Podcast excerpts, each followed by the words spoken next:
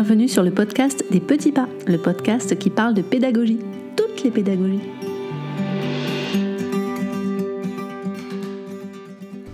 Bonjour à tous, j'espère que vous allez bien.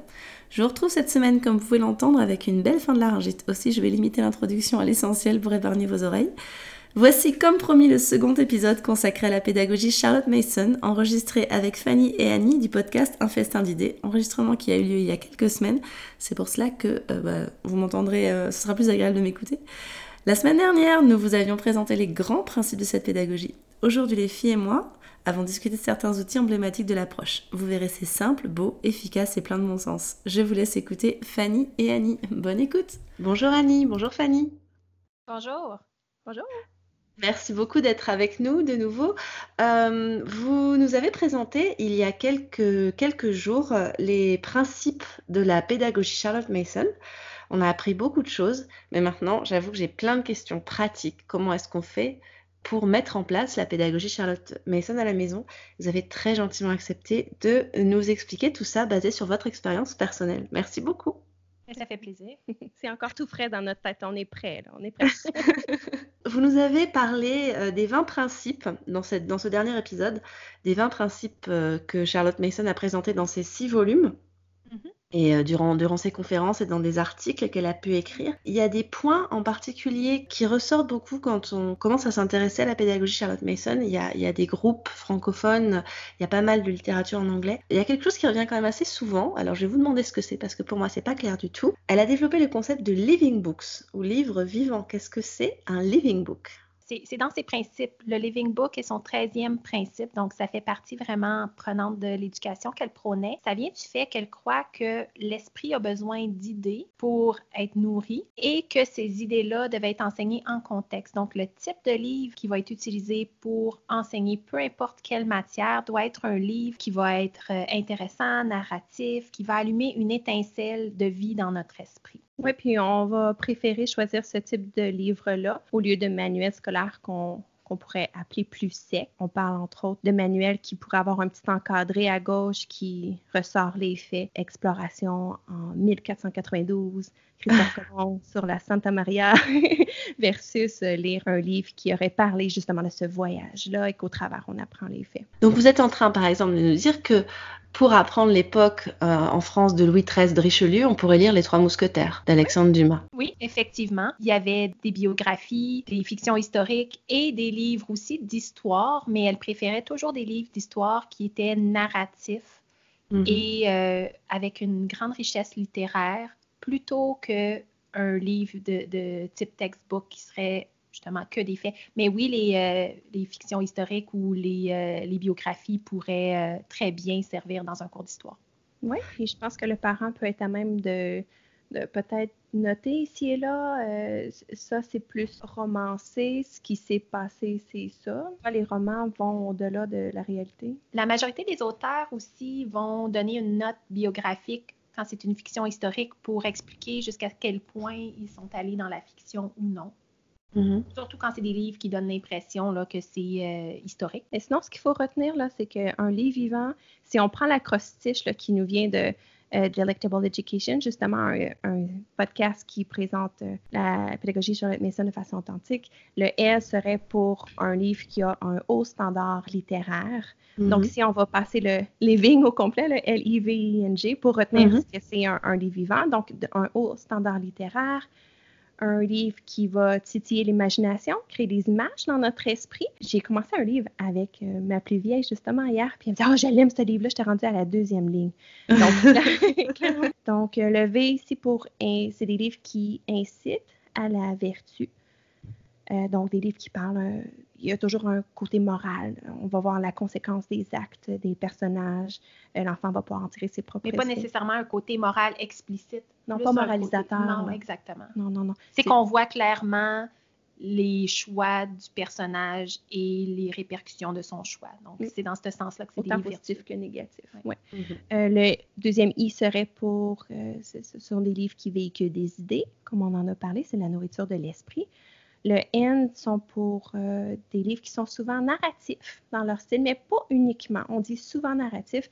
Il y a des livres, euh, surtout en sciences, qui sont peut-être un Mhm. peu moins narratifs, mais ça n'empêche pas qu'ils sont des livres vivants, justement parce qu'ils ont les autres caractéristiques. Euh, puis on parle aussi des livres générationnels. Donc, si votre grand-mère a lu La Comtesse de Ségur et que ma fille le lit aussi, que les deux réussissent à les apprécier, c'est que c'est des livres générationnels qui ont passé le test du temps. Si je pense à C.S. Lewis qui disait que si un livre ne vaut pas la peine d'être lu en tant qu'adulte, il ne vaut pas non plus la peine d'être lu quand on est enfant. Puis euh, Charlotte Mason aurait été d'accord avec euh, cette euh, idée-là. Mhm. Oui, parce que les livres vivants sont au centre de sa pédagogie. Euh, mais il n'y a pas seulement ça, par contre, dans la pédagogie Mason. On en parle souvent. Euh, il y a ce mythe-là que la pédagogie Mason, c'est un livre, tu le narres, fini, ciao, bye. Mais c'est pas, c'est pas juste ça.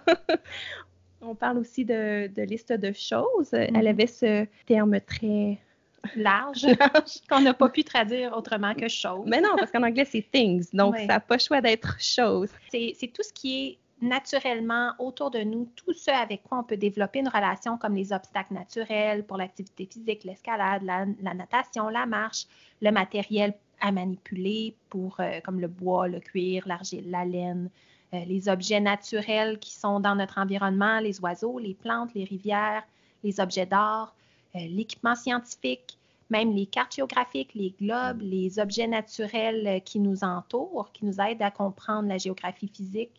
Les choses à manipuler étaient très importantes en mathématiques.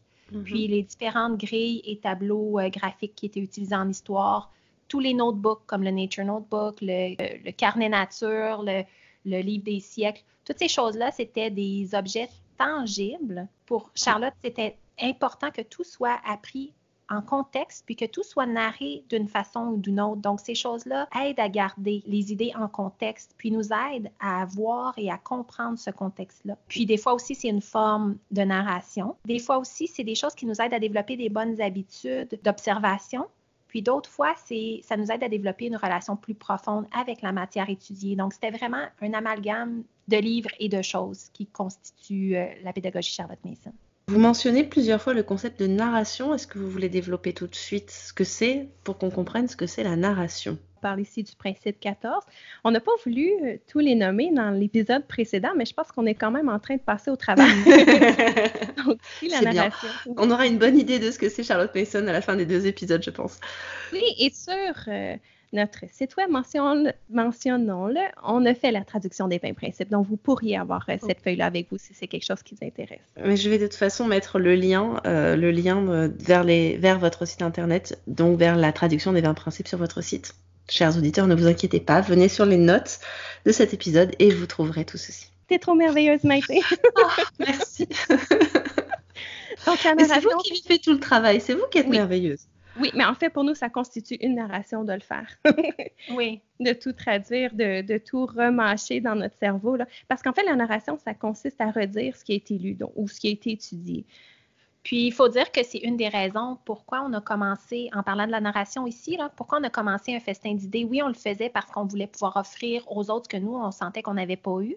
Mais aussi, on, on trouvait que c'était une belle façon pour nous de narrer ce qu'on apprenait au travers de nos lectures, puis au travers de nos recherches pour enseigner nos propres enfants. Donc, il y avait ces deux volets-là. euh, ça nous rendait euh, redevables ou ça nous donnait l'obligation d'étudier puis de, de narrer aussi euh, ces concepts-là. Oui, parce que simplement lire, on aurait tout oublié. On veut savoir quelle est Mason, on veut savoir ce, ce qu'elle nous demande de faire, ce qu'elle prône de faire dans ses volumes, mais on l'oubliait. Donc, en ayant ainsi une trace écrite, on, on était mieux à même de se rappeler. Euh, la narration, elle va développer justement l'habitude d'apprendre directement des livres, d'être autodidacte, euh, parce que les livres que l'enfant lit le mettent en contact avec les plus grands penseurs, les plus grands scientifiques, les plus grands spécialistes. C'est comme si on invitait ces experts-là à table pour avoir une discussion. Donc, l'enfant va lire ces experts-là. Charlotte voulait qu'on mette l'enfant en contact avec tous ces grands penseurs-là. Donc, c'est eux les professeurs. Les livres sont les professeurs Mhm. par l'entremise de, de l'auteur de ces livres-là et non le parent ou euh, l'enseignant. Donc, c'est aux parents de choisir les, les penseurs, les scientifiques, les spécialistes qu'il veut présenter à son enfant parce que c'est lui qui, sélectionne la qualité. Mais une fois que c'est fait, les livres devant l'enfant euh, lui donnent les outils pour apprendre et comprendre ce qu'il lit. La narration, elle, habitue l'enfant à lire dans le but de connaître, puis d'écrire la connaissance dans sa mémoire. Donc c'est vraiment reprendre la connaissance et puis la, la manipuler pour la faire sienne finalement. Exactement. Oui, on va simplement demander à l'enfant, dis-moi ce que, ce que je viens de te lire ou dis-moi ce que tu viens de me lire, redis-moi-le dans tes propres mots, à quoi ça te fait penser d'autres. Donc, c'est vraiment pour que l'enfant mâche l'information par lui-même puis qu'il a, qu'elle devienne sienne. Alors, ça, me fait, ça me fait penser à deux choses. La première étant que c'est pas, c'est pas du par cœur, parce que comme tu dis, c'est vraiment, tu leur demandes de redire avec leurs propres mots. Charlotte va même jusqu'à dire que tout euh, exploit de mémoire euh, vaut rien. C'est pas le but, ça. Le but, c'est de transformer, de faire sienne la connaissance qu'on a trouvée dans ces livres. Elle disait même de lire des passages assez longs pour que l'enfant ne soit pas capable de redire tout de mémoire. Donc, l'enfant est vraiment poussé et forcé à utiliser ses propres idées, ses propres mots et euh, les autres références qu'il a déjà aussi dans sa connaissance, dans, son sac de connaissances qu'il a déjà accumulées. Mhm. Et donc de faire des liens. Mhm. Euh, ben, en fait, la deuxième chose, ça rebondissait sur ce que vous disiez tout à l'heure sur euh, le fait que le fait de faire le podcast Un festin d'idées sur le travail de Charlotte Mason était votre façon à vous de vous réapproprier son matériel et donc de faire de la narration. Donc ça vous place en tant qu'enseignant, chercheur, parent et apprenant constant. Donc ça reprend aussi vraiment ce que vous nous aviez dit lors de l'épisode précédent, qu'on continue toujours, toujours, toujours d'apprendre en tant que parent enseignant. Et ma parenthèse, c'est que c'est ce que je fais avec le podcast des petits pas, puisque, puisque en posant des questions à des experts et, en, et en refaisant les notes derrière, j'apprends plein de choses. Merci. et c'est rare qu'on se fait appeler expert, on va en profiter. Euh, en francophone, franchement, sur Charlotte Mason, je pense qu'on peut dire que vous êtes des experts. Oh, oui. ben, merci. Quand on parlait tantôt qu'il y avait des habitudes qu'on cherchait à travailler sur l'enfant, mais justement, en faisant la il y a une autre habitude qu'on cherche à travailler chez l'enfant et c'est sa capacité d'écouter avec attention et de travailler, de retenir et ce, après une seule lecture. Donc, si l'enfant dit Ah non, c'était quoi déjà le nom du personnage Non, non, tu n'as pas écouté. Donc, c'est vraiment, on doit amener l'enfant à développer cette habitude-là de, donner son 100% de concentration pour le court passage qu'on va lire et qu'ensuite, mhm. il transforme l'information. Puis, Charlotte pensait qu'il valait plus la peine que quelquefois l'enfant perde le fil plutôt que de lui donner l'idée qu'il pourrait relire quand il perd le fil. Donc, pour elle, c'est plus important de développer cette capacité-là d'être concentré, d'être attentif que de connaître exactement chaque fait de la lecture. ce que tu veux dire ici, c'est que si l'enfant dit Ah oh non, je n'ai pas retenu, que nous, on ne doit pas avoir cette pression-là à l'intérieur. OK, ben, je vais te relire parce que ça va être à l'examen. Non, non, tu, l'as perdu, c'est dommage pour toi. Maintenant. Euh, tu auras la chance de te reprendre. Oui, c'est spécial, hein? C'est intéressant aussi parce que ça, veut dire, comme on travaille avec l'enfant pour qu'il soit concentré et pour qu'il aille chercher la connaissance de lui-même. Donc, c'est normal, quelque part, qu'on n'insiste pas sur le moment où on donne l'information, mais plutôt sur le fait que cette information existe et qu'il peut aller la chercher plus tard. Oui, puis on veut qu'il où aller la chercher.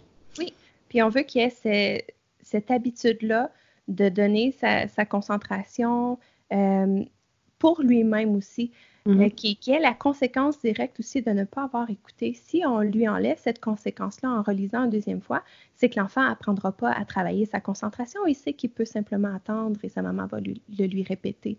Donc, il y a quand même cette conséquence-là directe qui est important d'apprendre tôt pour qu'ensuite, quand le contenu va être vraiment important, l'enfant va avoir déjà cette capacité-là d'être attentif. Parce qu'en fait, on est toujours en train de bâtir des habitudes et si on ne bâtit pas l'habitude d'être concentré, on est en train de bâtir l'habitude de ne pas être concentré. Donc, ce qu'on veut, c'est mm-hmm. vraiment bâtir l'habitude positive et non son contraire chez notre enfant. Mm. En fait, il est presque impossible de narrer une série de faits sans âme. Tu sais, quand on parlait tantôt du de l'encadrer sur une page, euh, qui vient couper le rythme du texte du manuel scolaire et qui retourne à un autre fait, un autre fait, un autre fait, ça va être difficile à narrer. Il n'y aura pas de, fil narratif conducteur. Euh, l'enfant n'aura pas pu nécessairement créer des liens dans sa tête. Donc, c'est vraiment important pour la narration d'avoir des livres vivants. Il y a aussi quelques autres avantages connexes à la narration, en plus de l'accumulation de connaissances.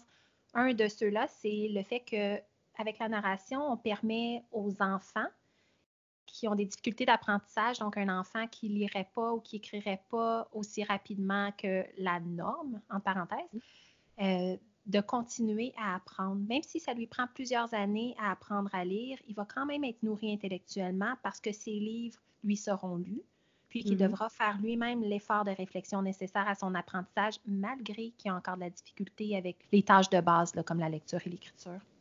Charlotte disait qu'il est important d'avoir, euh, de faire un effort mental quotidien. Donc, même chez l'enfant, on va rechercher cet effort mental-là euh, pour habituer l'esprit à travailler, pas devenir un esprit euh, paresseux. Un esprit peut-être plus passif serait une façon plus Oui. douce de le dire. La narration aussi va prendre la place d'un cours officiel de composition parce qu'on va apprendre premièrement à narrer, donc on va dire verbalement les choses euh, qui se passent dans notre esprit, on va apprendre à structurer notre pensée, puis Mhm. ensuite on va être capable de la mettre par écrit quand notre main va être habituée à écrire, à copier certains mots. Donc euh, la narration va avoir préparé l'enfant à son cours de composition. Puis éventuellement, il va avoir quelques instructions qui vont être données à l'aide de, de livres qui vont être lus pour peaufiner les méthodes d'écriture, puis les formats d'écriture aussi. Mais l'essentiel de la composition va être apprise naturellement au travers de la narration. Mm.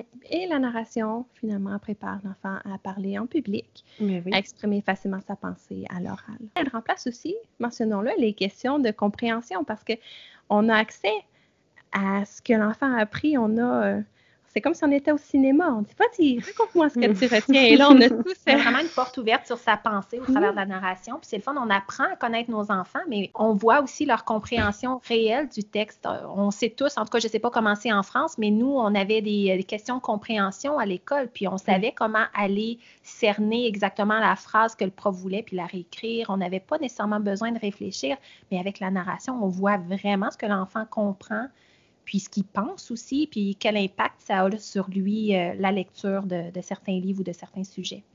Puis on n'a pas pensé que la relation, c'est très, très compliqué non plus. là. On a tous un exemple en tête d'un enfant, de nos enfants plus jeunes qui parfois ont vu un accident ou un chien, et puis là, il vient à la maison tout excité, il nous le raconte, maman, j'ai vu un chien, là, il était blanc, noir, brun, puis il s'appelle Smokey, puis il arrêtait pas de me licher. C'est une narration d'un événement. Donc ça commence petit, petit comme ça, et puis ça se peaufine au fil des années avec la au fil des années. Oui. Puis ce qui est beau avec la narration aussi, c'est qu'on arrive à toutes ces fins-là sans programme particulier, sans matériel précis, seulement qu'avec un beau carnet, puis un beau crayon, puis les enfants sont motivés à écrire, puis à, à continuer à s'améliorer dans leur écriture, dans leur raisonnement, dans leur compréhension de la matière, tout ça ensemble. Donc, euh, c'est vraiment un, un bel outil, la narration. C'est un super outil de l'apprentissage, comme on aime l'appeler. Alors pratiquement, vous lisez un texte à l'enfant et ensuite il vous dit à l'oral ce qu'il en a compris ou il l'écrit? Ça dépend de son niveau. Tout ce qui est avant le, le CM1 ou la quatrième année va surtout être à l'oral parce qu'on veut que l'enfant puisse vraiment apprendre à structurer sa pensée avant d'avoir l'handicap de devoir l'écrire lentement et laborieusement. Oui, c'est ça. Donc, tout se fait à l'oral. Et puis aussi, il faut respecter le rythme de notre enfant. Si notre enfant est, c'est un enfant qui euh, est très, très, très rapide et il veut se dépêcher à l'écrire, mais on, peut le devancer aussi. C'est ce qui est merveilleux de cette pédagogie-là, qu'on peut l'adapter à notre enfant et opposer aussi. Là. Si l'enfant a de plus de difficultés à s'exprimer verbalement ou à l'écrit, on peut attendre. On peut juste mettre ces choses-là en place pour l'aider. L'enfant va habituellement commencer par quelques années de narration uniquement orale, puis tranquillement, quand on voit que l'enfant euh, progresse bien dans, dans les autres matières comme la copie, les dictées, ces genres de trucs-là, puis qu'il commence à être à l'aise d'écrire, mais on va progressivement passer à peut-être une ou deux narrations semaine, éventuellement à trois ou quatre, une par jour, deux par jour pour au secondaire ou euh, au collège, pouvoir faire euh, peut-être moitié-moitié orale et écrite. Donc, la Mhm. narration orale est toujours là pour l'expression orale, pour être capable de mettre nos idées euh, en mots assez facilement, mais euh, elle va être délaissée de plus en plus et la narration écrite va prendre de plus en plus de place, mais tout ça se fait vraiment très graduellement. Oui, puis il y a d'autres façons aussi de faire des narrations. Il n'y a pas juste oral et écrit. Il y a aussi à travers euh, tous ces fameux objets-là qu'on a mentionnés plus tôt. Donc, euh, le carnet de nature est une façon de narrer ce qu'on a vu pendant notre sortie. Il y a aussi le livre des siècles. Qui Oh là, je vais sauter là-dessus et après vous m'expliquerez ce que c'est le livre des siècles parce Mais que non, mais c'est pour ça que je le mentionne. Super génial. Vous allez me dire. Allez. Mais le livre des siècles de chaque enfant devrait démontrer la générosité du programme d'histoire. Donc, en fait, c'est euh, l'objet qui va être utilisé en histoire à peu près vers l'âge de 10 ans. Donc, c'est un livre euh, qui va servir à illustrer à partir de tous les courants d'histoire qu'il va avoir étudié, là, son temps biblique, son histoire de son pays, l'histoire de son pays voisin, l'histoire du monde. Tout ça va servir à habiller son esprit et ensuite, il va choisir lui-même les éléments des études qu'il va avoir fait, qu'il va dessiner dans son cahier au siècle approprié.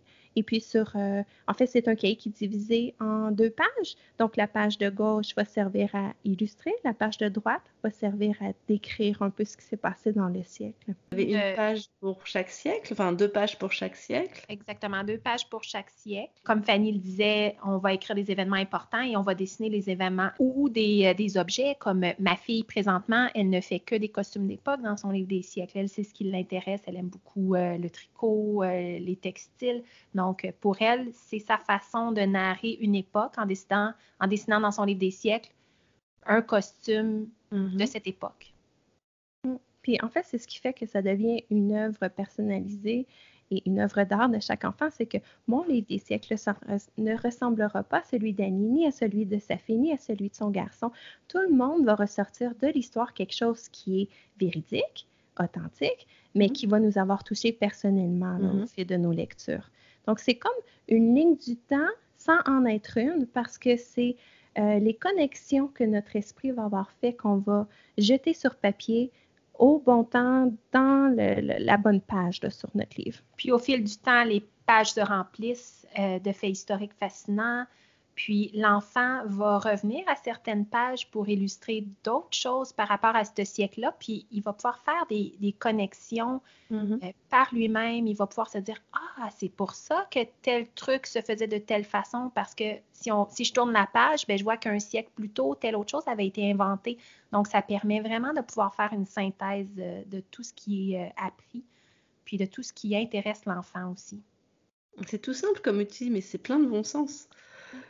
Donc, l'enfant vient qu'à voir son livre des siècles comme son compagnon de lecture. Puis, ils vont utiliser toutes les ressources qui sont disponibles, comme des visites au musée, l'information dans les journaux, des images qui représentent la période historique des livres. Donc, il va pouvoir aller chercher l'information un peu partout. Puis, quand quelque chose le marque, bien, il va instinctivement aller le mettre dans son carnet, euh, dans son livre des siècles. On parle d'enfant, mais en fait, notre but ultime, c'est que l'enfant devienne un apprenant à vie. Donc, l'adulte aussi pourrait se permettre d'aller redessiner dans son livre des siècles et de voir euh, la, continuité de sa formation, en fait. On a ici, juste à côté, justement, mes, euh, mes trois livres des siècles. Mon garçon n'a pas encore commencé le sien, mais moi puis ma fille, on a bien du plaisir à le faire ensemble. Puis, euh, c'est vraiment agréable. C'est vraiment une, une belle activité, autant intellectuelle que artistique. Vous avez aussi mentionné tout à l'heure euh, les carnets de nature. Est-ce que c'est un peu le même principe? Hmm, C'est le même principe dans le sens où c'est une narration. Dans le cas du carnet de nature, c'est nous, on essaie en tant que famille qui habite dans le même secteur de sortir une fois semaine pour aller explorer la nature. Mais ça peut aussi être donné en travaux d'après-midi, de dire tu dois noter dans ton de faire des entrées dans ton cahier nature. Donc, mm-hmm. l'enfant va chercher à observer avec attention, minutie, quelque chose dans la nature et en faire son sujet d'étude. Ensuite, il va le dessiner dans son carnet nature, mais surtout noter ce qu'il a appris sur le sujet. Donc, ça devient une narration artistique écrite dans son carnet nature c'est pas classé comme le livre des siècles par euh, saison, pas nécessairement. En fait, c'est plus quelque chose qui va être fait au fil des semaines, donc il n'y aura pas de format spécial. Le livre des siècles, on va garder le même année après année pour toute notre vie, tandis qu'un carnet nature, quand il est terminé, on passe à un autre carnet nature. Je dirais que mes enfants en passent peut-être un par année. Moi, je suis sur le même depuis quelques années. un carnet nature, c'est plus suivi euh, une page après l'autre, donc ça peut vraiment être narré de plein de façons, comme Fanny le disait. On peut que faire une narration de notre marche d'aujourd'hui. On est allé à tel parc, il faisait telle température, on a vu tels animaux, euh, ça a été agréable. Ou ça peut être que ça, ou ça peut être des dessins, ça peut être l'observation de, des comportements des animaux, des parties d'une plante. Donc, c'est vraiment encore libre à l'enfant de le faire à son goût. L'important, c'est que ça soit fait, puis que ça, ça puisse être fait avec plaisir et avec attention. Et assiduité aussi, je dirais, parce que je me souviens l'année passée, tu notais le lever et le coucher du soleil à chaque jour. C'est ce qui fait qu'elle a pu voir que ces deux minutes qu'on gagnait à chaque jour de clarté, ça nous encourageait parce que là, l'hiver était sans fin. Donc, c'est le genre de choses qu'on peut remarquer dans un cahier nature. Euh, Ou le cycle de la Lune. Mm-hmm. De faire remarquer plutôt que d'enseigner à l'enfant, le cycle de la Lune est d'à peu près 28 jours, mais on peut faire noter le, cercle ou le croissant de la Lune à un enfant pendant un mois ou deux. Puis à ce moment-là, on appelle ça plus une étude spéciale, une étude qu'il va faire pendant un temps. Puis l'enfant va voir par lui-même le cycle de la Lune, le sens dans lequel elle est, à quelle hauteur dans le ciel, à quelle heure elle se lève et elle se couche. Donc l'enfant va ressentir qu'il a découvert ça, même si ça a été découvert depuis bien longtemps, mais il va un petit peu se l'approprier parce qu'il va sentir que c'est lui qui l'a découvert. Donc, ça, c'est encore tout dans le but de développer des relations avec la matière, avec euh, les, choses qui nous entourent. Oui, puis c'est étonnant combien, après avoir étudié quelque chose avec attention comme ça, avec beaucoup d'observation, combien l'enfant peut s'amouracher d'une lune. C'est-à-dire, ça devient son ami. Ensuite, il la voit, puis Maman, la lune, elle est sortie. Ça devient quelque chose d'exceptionnel parce qu'il a passé du temps à l'étudier. Puis notre œil va aussi beaucoup plus remarquer quelque chose avec euh, lequel on est familier. Si on n'a jamais remarqué telle plante qui commence à pousser en mai, par exemple, dans notre cours, mais on peut passer des années à côté de cette plante-là sans jamais la remarquer. Mais un coup qu'on l'a étudiée, après, on ne peut pas s'empêcher de la voir, on ne peut pas s'empêcher de voir ses transformations aussi au fil des saisons. Donc, ça, ouvre nos yeux sur, euh, sur un nouveau monde, je peux dire. Sur la nature, oui. Mm. Ce que ça dit surtout, c'est qu'en nature, c'est l'importance euh, accordée à la nature par Charlotte Mason. Pourquoi? Oh, oh, la question.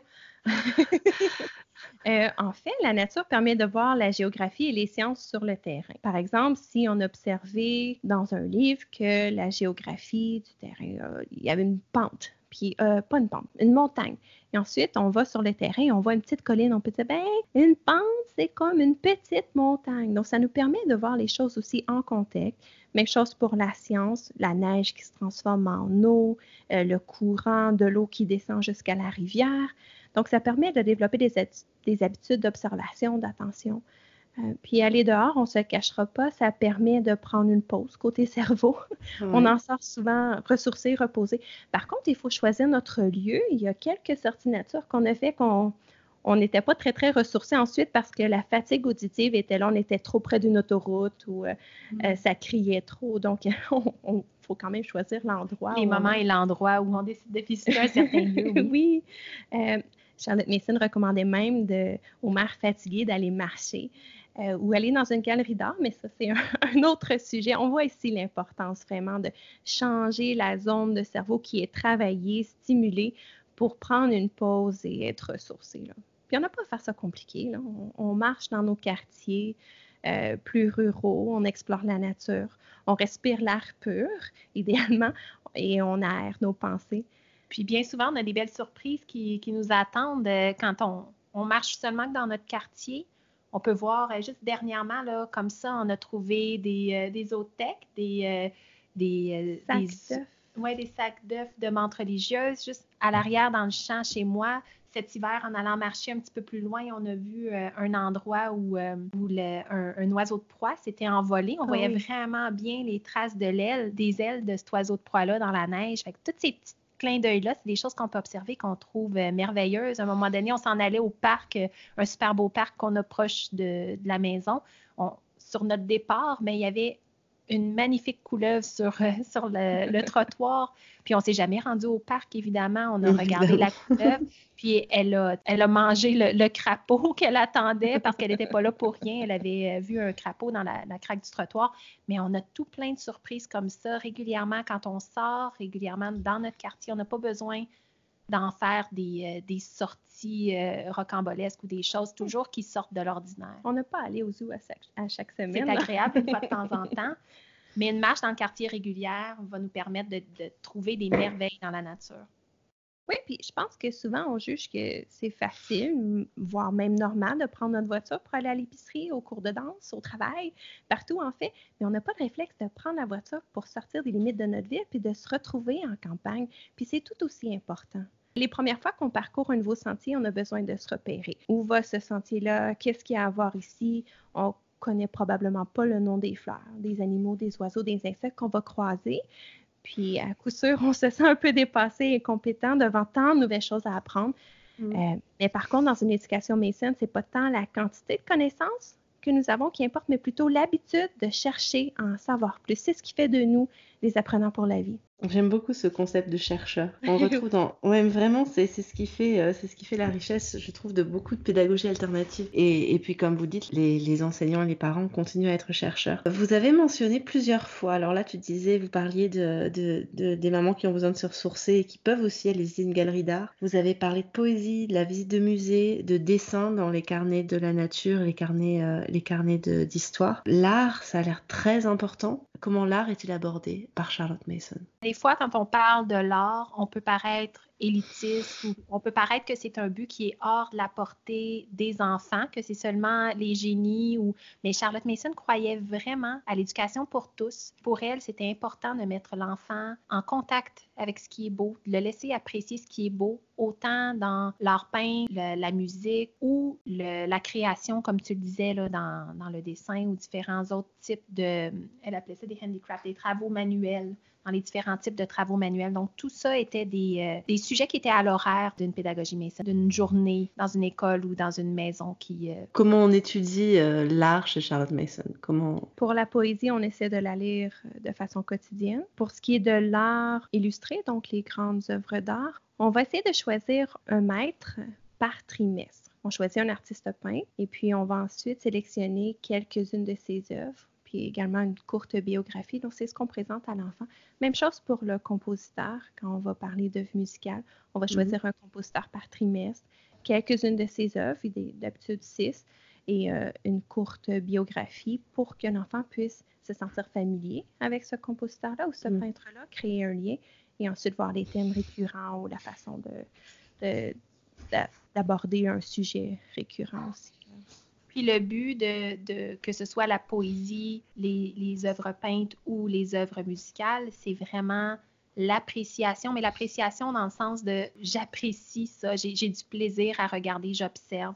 Pour, euh, par exemple, une toile, on va la regarder, on va en prendre une image mentale, on va demander aux enfants d'en prendre une image mentale, puis ensuite les enfants vont retourner leur impression devant eux et vont essayer de nous narrer qu'ils ont vu. Ça a plusieurs avantages parce qu'on continue à développer l'habitude d'attention, on se familiarise avec les œuvres de ce peintre-là et aussi on met dans notre mémoire, dans notre bibliothèque euh, interne, une panoplie de belles œuvres qu'on va pouvoir, euh, auxquelles on va pouvoir toujours avoir accès par la suite. Euh, pour ce qui est des euh, compositeurs, on va simplement écouter leur musique, mais écouter le même compositeur pendant, comme Fanny disait, une période de 12 semaines. Comme ça, on peut se familiariser avec ce compositeur-là.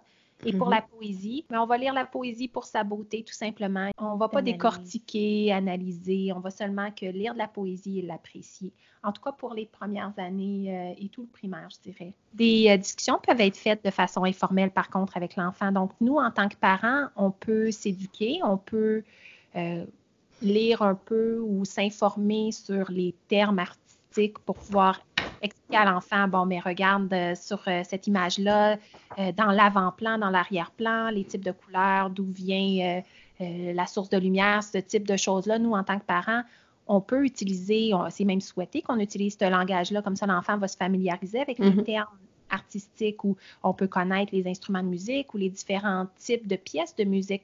Mais ça, ça va être fait de façon informelle à travers des discussions. Éventuellement, les enfants pourront lire des livres vivants qui parle de l'histoire de l'art ou qui parle d'un compositeur ou un autre. Mais au départ, c'est vraiment de se familiariser puis d'avoir du plaisir à regarder ce qui est beau ou à écouter ce qui est beau.